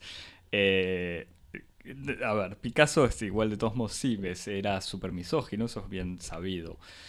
Me parece que hay que incluso resituar su comentario sobre Picasso en su comentario general sobre la historia del arte, que dice que la historia del arte, que ya lo sabe porque lo estudió, dice algo así, es la historia de, ahora no me acuerdo cómo lo dice exacta, cuál es la expresión, pero en el fondo es la historia de hombres pintando mujeres desnudas y que la historia del arte pinta, o, quizás lo explica de otra manera, pero es a la virgen o a la, la, prostituta. Es como o a la virgen o a la mujer desnuda, digamos. Que eh, eso, y que obviamente Picasso cambia las perspectivas, pero pinta lo mismo. Dice de vuelta, son mujeres desnudas. Hay como un montón de puntos en donde no estoy completamente convencido de lo que dice. Primero, en su interpretación de la historia del arte, en el fondo es eh, incluso la, historia del arte religioso que viene del catolicismo, del cristianismo, si querés, como bueno, está bien la Virgen. Porque en un momento lo dicen y es como una especie de contradicción eh, en lo que dice, dice, ah, sí, pues las mujeres y a los niños están excluidos de la historia del arte. Es como, no, no, al revés, si está la, la madre, o sea, la Virgen y el niño, que es un lugar común de, la pintura del Renacimiento por lo menos, está bien, vos me podés decir, no, pues que lo que importa es que el niño ese es Jesús, entonces es un hombre, bueno, pero no importa. Eh, por otro lado, volviendo a lo de Picasso, ella, aclara, dice, sí, es eh, Picasso tuvo relaciones con una chica. sobre el tema de quemar a las mujeres, me parece que la frase de Picasso puede ser bastante metafórica y en cualquier... Bueno, igual las metáforas... No, bueno, está bien, pero eso me parece que funciona en cualquier novela eh, de drama amoroso. Puede haber algo así, pero... Bueno, el drama amoroso, justamente, el drama amoroso está forjado en, esa idea de que la, el, drama romántico está forjado en la idea típicamente patriarcal que la mujer por pudor se resiste, el hombre va a la conquista, la idea de la presa y Eh, el... y el drama pasional, como el, el drama dra- pasional es se un- excusa en eso. Exacto, es como la, la, la, la, casa- la cacería y la, la mujer que es la presa, en Sí, fin. sí, pero incluso me parece que la manera que lo dice ella ni siquiera suena tan literal. Pero, de vuelta, no, no- no me parece lo más interesante. Lo, después el tema de la chica de 17 años, a mí lo que me sorprende en la manera de decirlo de ella, eh, me sorprende, no, no me sorprende en el fondo, pero ella aclara, dice, no, por una chica de 17 años, una menor, porque ella, ella dice, Picasso tuvo relaciones con una menor, una chica que tenía 17 años, o sea que era legalmente menor. Eh, y después aclara por qué, lo dice al final, es como, bueno, hablando de perspectivas, ¿por qué nadie le pidió su perspectiva a la chica de 17 años? Y en el fondo es lo que está haciendo ella. Ella en ninguna, ningún momento evoca la perspectiva de la chica de 17 años. No es para decir seguro que la chica pensaba tal o cual cosa, como diciendo, mira, me levanté a Picasso, que era una ultraestrella del arte mundial. Pero ella tampoco le está... Como que ella supone que porque el límite legal de relaciones sexuales son los 18 años, entonces también ella le niega la palabra a la chica de 17 años. Lo digo con algo de mala fe, porque en el fondo entiendo lo que quiere decir o construir como frase, pero me da la sensación que es una especie de momento donde busca pegarle a Picasso eh, eh, y de vuelta poner a Picasso en la lista de Trump, Roman Polanski, eh, no me acuerdo a quién, a Harry Weinstein, obviamente, que, que pone en Sí, Woody Allen. Woody Sí. Allen, que ella evoca eh, todos esos. Y no me parece, o sea, Roman Polanski violó a una chica de, de- menos de 13 años, me parece, digo, y está probado que fue una violación. No. Así que me parece que es un poco que intenta meter este tema de historia del arte como parte de un chiste, porque ella incluso después bromea diciendo, ah, nunca tuvieron tantos chistes sobre historia del arte en un espectáculo de comedia. Y no, no sé si le, le aporta mucho a la historia del arte o incluso a su comedia. Sí, yo estaba, cu- cuando, cuando escuché esa parte, eh, como me sentí interpelado como a título específico, porque me interesa el, arte, me interesa la pintura, y, como que tuve una especie de reacción muy instintiva, que después justamente también tuve como un cuestionamiento de esa reacción. Y la reacción que yo tuve básicamente es como, o sea, todo bien, pero cuando, de qué, otra vez, ¿de qué estamos hablando cuando hablamos de Picasso? Eh, estamos hablando de... Porque, discúlpame, te interrumpo solo para completar lo que decías cuando introducías la cuestión de Picasso. Pues ella más termina diciendo, todos nos dicen que hay que separar la obra del artista, pero no. No hay que separarlo y a mí, así que a mí Picasso no me interesa. Eh, Dice algo bueno, así. eh, por eso, y entonces eso es lo que yo me preguntaba, es como de quién estamos hablando cuando hablamos de, de Picasso, es como estamos hablando de, de esa especie como de figura que suscita idolatría, como el último gran genio, el Picasso de, la, de- de las remeras y de las postales, y etcétera, etcétera.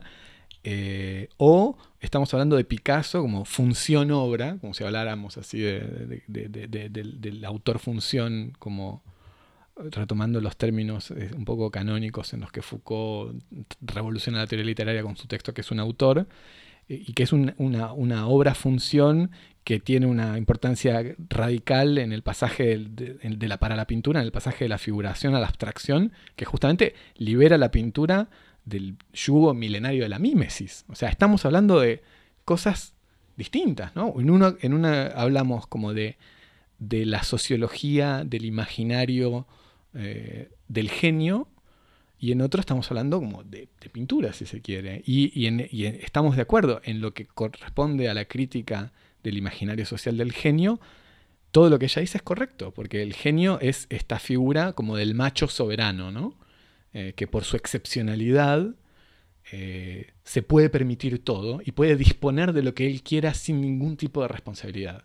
Es la figura como del soberano por excelencia, ¿no? Como el, el- el genio artístico tiene, está, tiene esa, esa prerrogativa, que es una prerrogativa a la que podemos este, eh, dirigirle todas nuestras críticas en el, en el marco de estas, de estas discusiones.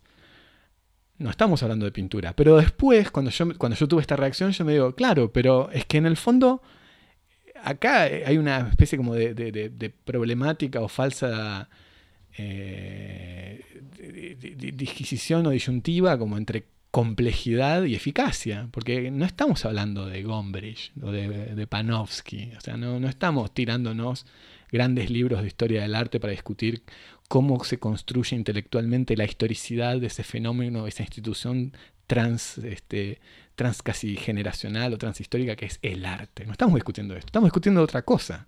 Y en ese otra cosa que estamos discutiendo, si entramos en todas estas disquisiciones, no dentro de la economía, de, la forma que ella está utilizando, no sirve lo que dice. Para, para que sea eficaz, para que tenga un efecto, para que lo que ella esté diciendo pase y pegue, tenés que operar así.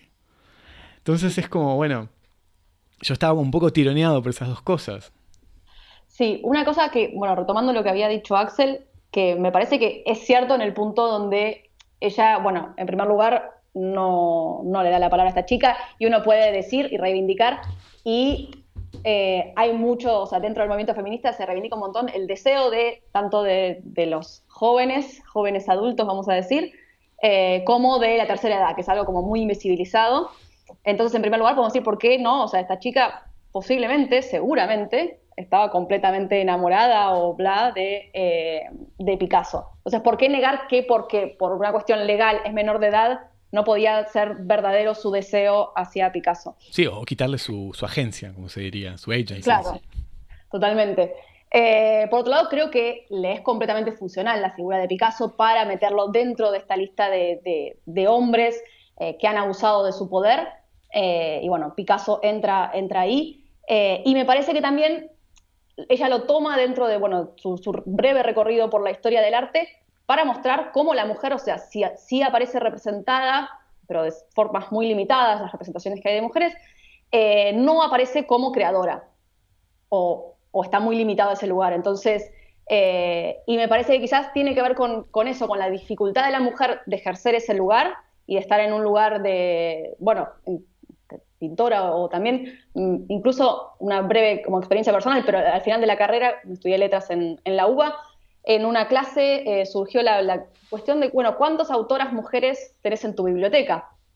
Y volver a mi casa, mirar, y estaban contados con los dedos de una mano y no los había comprado para la universidad.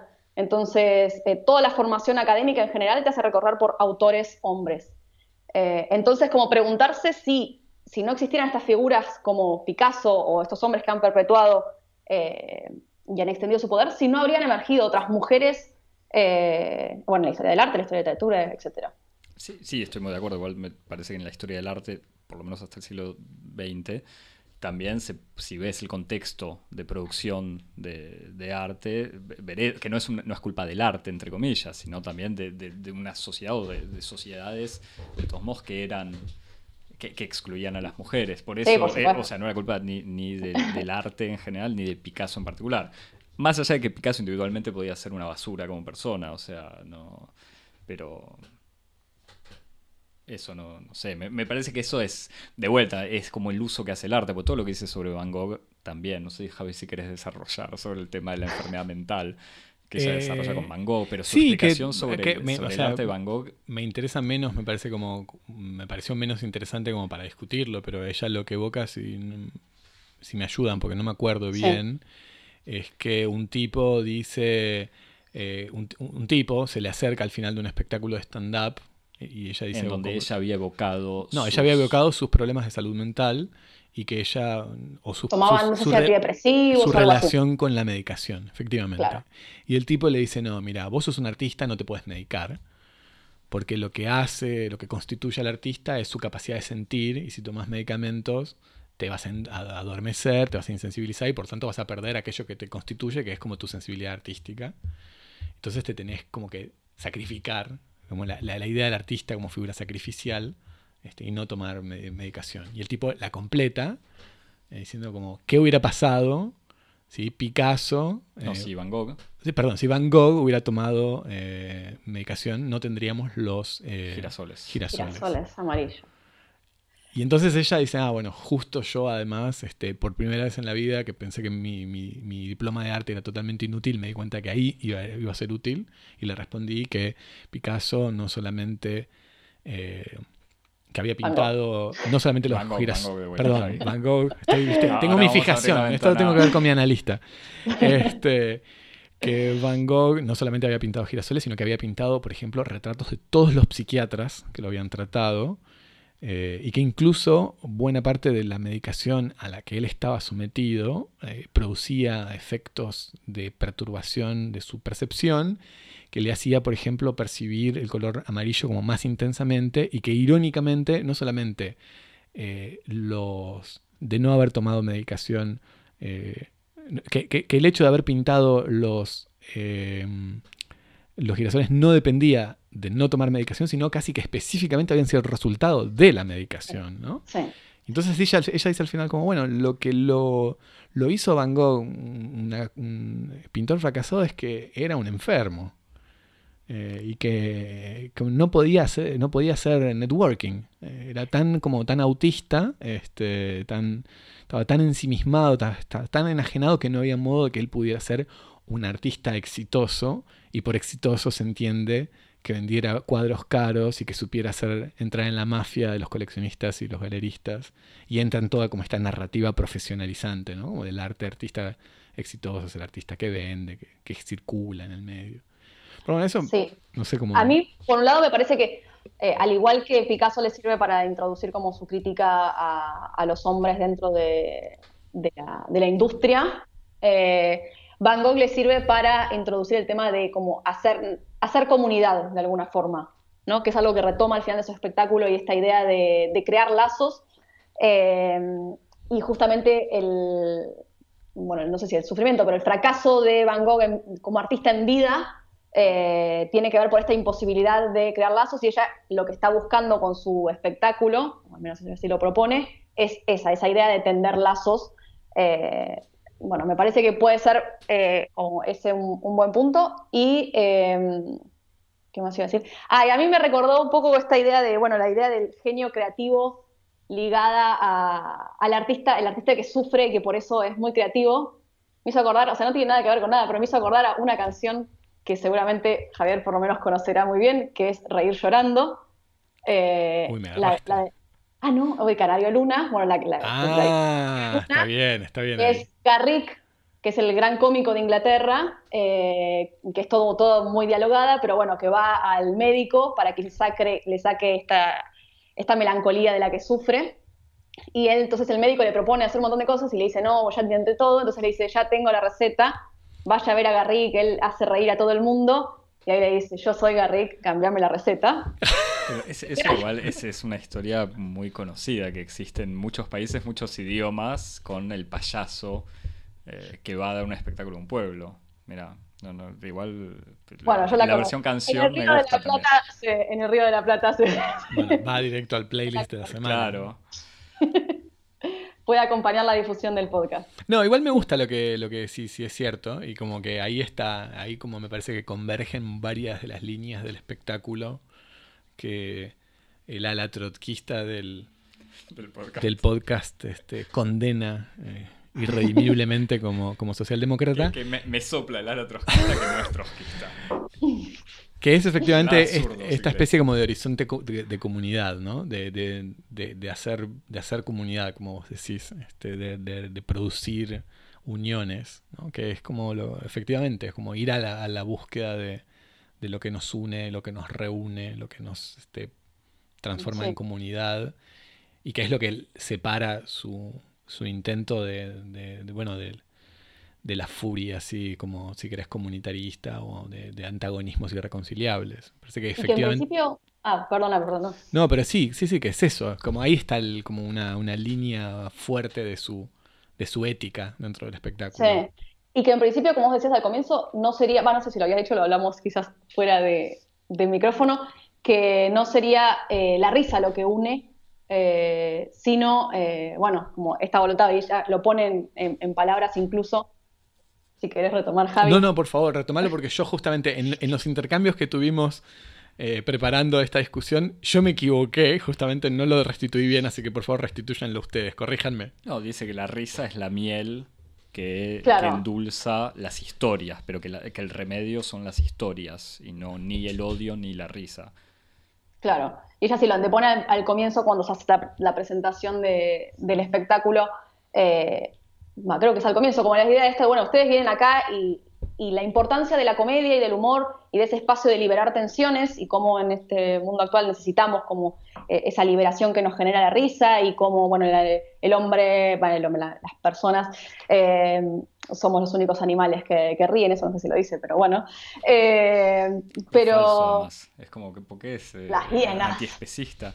especista, perdón. Pero finalmente no sería la risa el, elemento que, realmente que genera conexión y que genera esa comunidad, sino el contar las historias y las historias completas y ese tercer acto que se oculta eh, en la risa, eh, bueno, ahí, estaría justamente la idea de esto de mostrar a humanidad eh, a través de las historias. Sí, me, hacía pensar en una, para cerrar el ciclo de la temporada de, Cosmo, que en uno de nuestros primeros capítulos habías evocado a Chimamanda Ngozi Adichie y que un oyente nos había recomendado su charla TED, que es de vuelta para conectar con este stand-up, que ahora no me acuerdo el título, pero algo así como la necesidad de otras historias, y en donde ella desarrolla la idea de que justamente, típicamente en la literatura europea occidental son siempre historias, o sea, son siempre el mismo tipo de historias y que desarrollar una literatura situada en otros espacios permite esta conexión y también en el fondo es de una manera muy diferente, pero tiene este mismo tipo de conclusión de si nos escuchamos va a estar todo bien. O sea, me parece que su charla es interesante, bueno, en el fondo, pero, pero que tiene, a mí me había sorprendido, creo que la primera vez que yo veía una charla TED entera, y que tenía esta cosa de decir cosas serias y siempre endulzarlas con algún chistecito, como para romper la atención, porque ella se dirigía a un público además mayoritariamente blanco y europeo o estadounidense, creo. Eh, pero bueno, es de vuelta esta idea de contar historias como, conexión. Algo. ¿Una recomendación? Claro, algo, algo para recomendar. Tenés, armaste una lista de, de stand-ups femeninos o no, lesbianos o no, para recomendar. Eh, más o menos. Tengo... no, hay algunos nombres que, está bueno visitar y me parece que, que tienen, bueno, que han generado también eh, espectáculos bastante distintos, como Tig Notaro, ¿no? si lo nombré bien. Sí, sí. Eh, La historia, yo me lo había notado para evocar Tig Notaro, pero bueno, pues o por lo menos yo la había conocido. Yo no sé quién es así. no solamente, yo hago el rol del oyente que no sabe de qué están hablando. no, bueno, explíquenme. Yo cuando escuché hablar de Tecnotaro por primera vez fue hace un par de años, o sea, dos años más o menos, o dos o tres años, que se había hecho eh, famosa, o por lo menos por afuera de un círculo reducido de gente que hace stand-up en Nueva York, ponele. o mucho más allá de eso, porque parece que había ella había, no sé, tenía que hacer su show algún día a la noche en un club relativamente chico pero famoso en Nueva York, eh, frente a Louis C.K. y otros, otras personalidades conocidas del mundo del ambiente que de todos modos ya la conocían. Y ese mismo día ella se había recibido unos estudios que le decían que tenía cáncer o algo así. Y entonces ella transformó su, sus 20 minutos de, de, chistes en 20 minutos de contar eh, de manera igual con muchos chistes o graciosa contar eso, lo que significa recibir unos estudios que dicen que tienes un tumor. Eh, y Louis C.K., que grababa todos los eh, su propio espectáculo, pero también lo de los otros, le dijo si podía poner en línea su show. Y entonces había puesto en línea, en, creo que lo vendía, en su página de internet el audio de su show, entonces eso le había dado mucha visibilidad. Y después Tignotaro, que también es una comediante lesbiana, había hecho todo eh, un, documental, ahora no me acuerdo si lo produjo ella o, si se lo hizo Netflix o quién. Sí, está en Netflix al menos, no sé si lo, lo sí, Sobre todo el proceso de, eh, de procreación medicalmente asistida, como se dice en Francia, inseminación artificial para poder eh, tener un hijo. Que era, a mí no me había me había resultado sorprendente. O, sea, la parte de su espectáculo, su stand-up sobre el cáncer, era. Lo escuché hace mucho, así que la verdad que no me acuerdo, pero me acuerdo que me había parecido interesante porque era eh, eh, bastante mm. crudo, pero en el fondo iba más hacia el lado del humor negro que la crítica general, porque el cáncer es algo que te pasa, digamos, no, es una estructura social, aunque obviamente hay tipos de cáncer que sí dependen de una estructura social injusta, pero en, su caso no era, no le podía reprochar nada a la sociedad y creo que no hablaba de gastos médicos. Eh, y en su documental a mí me había sorprendido cómo había un montón, o sea, era muy individualizado sobre cómo eh, los trámites que hizo ella y estaba muy poco inscripto en, incluso en su vida eh, personal de amorosa, digamos. Era medio sorprendente. Sé que no evocaba en ningún momento, por ejemplo, el hecho de ser lesbiana, cosa que es sabido porque ella sí lo dice en otros lados. Pero bueno. Mira, ah, bueno, yo justamente vi hace poquito el, último stand-up que está en Netflix, que creo que es 2017. Eh, hay cosas que me parecen interesantes, de las que como que tiene como todo un manejo de, de los silencios y también de esto de generar incomodidad que, está muy bueno, pero en sí me pareció menos disruptivo que, lo de Hannah Gatsby. Es, era bueno, más tradicional, se quiere, como en su forma, en, la estructura, incluso en los chistes. Eh, ahí sí, en el espectáculo sí habla mucho de la pareja, eh, cuenta varias historias bastante graciosas de, su pareja y la forma de ver las cosas, pero mm, no me pareció tampoco remarcable ni que pase a la historia del stand-up. Eh, y también anda circulando en Netflix, para ir a producciones locales, el, stand-up de Marina Pichot, que yo la vi en, mm, hace mucho tiempo atrás cuando hacía un espectáculo con Campa, creo que era el nombre de un chico, era un chico que es bastante como, supuestamente es como medio un Ken, alto, rubio, como facherito, eh, y Malena, que él le saca como tres cabezas de alto, y, el espectáculo era un poco, eh, ella en ese momento estaba muy bueno porque presentaba como una voz que no estaba tan presente de otras formas, o sea, otros intereses de las mujeres que en general no llegaban a la tele. Eh, y ella hay que recordar que salió a, la fama, llegó a través de, unos videos que hacía en YouTube, eh, una serie autogenerada que era La Loca de Mierda. y, y que en ese momento, bueno, era bastante, o sea, ella presentaba como la mirada de la mujer y contaba un poco como los, las cosas que los hombres no ven del ser mujer, entonces había como todo un segmento destinado a la depilación, por ejemplo, y, otras cosas, eh, pero que recuerdo haberlo visto con unas compañías de trabajo y de golpe eso habilitó ciertas charlas, no me acuerdo, cosas, obviamente un segmento sexualidad, un segmento eh, depilación, segmentos escatológicos también, eh, pero que esa, el ver ese espectáculo había habilitado charlas que, siendo que nosotros hablábamos mucho porque trabajábamos nueve horas en una oficina estatal, así que charlas no faltaban, eh, había habilitado ciertas charlas que antes no habían surgido. Entonces, en sí tuvo ese lugar y me parece que, que Marina Pichot dentro de la escena eh, actual feminista de Argentina tiene un lugar eh, importante, pese a que eso estuvo espectáculo de Netflix no me gustó demasiado, pero bueno, es una apreciación personal. ¿Por qué no te gustó? me parece Sí, me pareció que, no, o sea, ahora no recuerdo exactamente eh, cómo, es que se estructura, pero me pareció un poco superficial, como que, sé que ella, porque también, eh, bueno, la sigo también en Twitter y ver cómo su capacidad que tiene, incluso sus participaciones en la televisión, discutiendo con, conocidos presentadores, eh, e incluso en programas donde son, donde son estos paneles de gente bastante impresentable y tener que discutir con altura con gente que es un desastre es muy difícil de hacer y ella me parece que sale bastante, bastante bien parada, pero me pareció que profundizaba muy poco y no hacía nada demasiado distinto de lo que hizo años atrás. Entonces, bueno, como que ah, fue como esperaba, esperaba un poco más de... Y, eh, para mí que en realidad yo no conozco mucho su obra, o sea, la conozco de, nombre, pero no conozco su obra. ¿Tenés alguno para recomendar o algo así? Disculpame, no, no, te eh. avisamos que te íbamos a hacer estas preguntas. Eh, si no, no pasa nada, lo puedo googlear y, mirar yo, pero... Eh, bueno, todo lo que hizo con, ¿cómo se llama? Con el grupo de... Ah, eh, donde está Julián Cartoon y... ¿No, ¿No le suena ninguno de los nombres que estoy diciendo? A mí de nombre. Es el, ah, bueno, es el hijo, es el hijo de, de, Cartoon, el dramaturgo. Eh, y eh, bueno, hicieron una serie que se pasó en la tele y que también tuvo bastante éxito, Cuelca. Mm. Cuelca me parece que es como lo, más acabado de...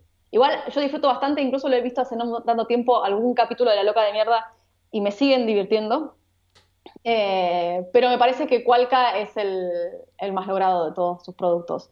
Y ahí no es solo ella, sino que bueno, son realmente, creo que es algo que estaba generado entre los cinco, que, eran, tres chicos y Malena, eh, otra chica más, cuyo nombre ahora no recuerdo, pero que es muy genial. Eh, y, bueno, eran todos contenidos generados entre, entre los cinco y está, está muy bueno para, para verlo. Creo que todavía está dando vueltas ahí por internet, así que se puede ver. Y que además es como un ejemplo excelente como de, stand-up o comedia, ya ni siquiera de protesta, sino casi de, como, como deporte de combate, ¿no? Como, sí, como, como un arma para el polemista, ¿no? Que está ahí produciendo efectos, debilitando, debilitando ciertas posiciones de poder y que Ahí lo que importa justamente son esas relaciones. Y jugando con temas súper actuales también, eh, como interviniendo en una agenda muy actual, que le parecía hacer un programa, creo que era un programa semanal o algo así, entonces, eh, bueno, era, tenía así como una, intervención muy, muy puntual con los hechos y, por eso estaba, muy bueno, me parece. Eso es una buena recomendación, creo.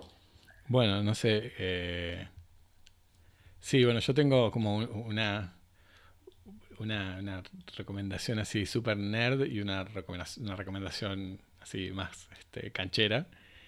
Eh, la más nerd eh, de niño de biblioteca es el libro de Judith Butler, eh, Excitable Speech, ah, que es este, el título, el subtítulo en inglés es A Politics of the Performative, que es como un, el libro en donde ella como sistematiza toda la la, su teoría como de la performatividad y la relación entre, entre lenguaje y, acción política, en, la definición identitaria y en la reapropiación de términos para su uso táctico. Y un libro importante, me parece, para entender justamente cuestiones políticas y también cuestiones de cómo, cómo, se, cómo se utilizan las categorías que nosotros tenemos sobre el lenguaje hoy.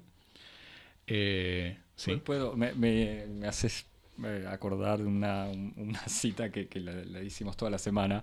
Existe en un documental sobre Derrida, sobre Derrida, un momento que es excelente, que está en internet, donde una periodista, creo que es estadounidense la periodista, le dice, usted habla mucho de construcción, en este momento hay una, es una entrevista que le hacen a finales de los 90, él dice, en este momento hay una serie muy importante, una serie que, que tiene un éxito internacional, nunca ultra exitosa que se llama Seinfeld y que justamente es una serie sobre nada, que, donde comentan detalles de la vida cotidiana, pero son cosas poco importantes. Y de construction. y de sí, no sé si se lo voy a decir, pero uno va, la, cámara va tomando a Derrida que la mira con una cara de, primero que no sabe muy bien de qué le hablan.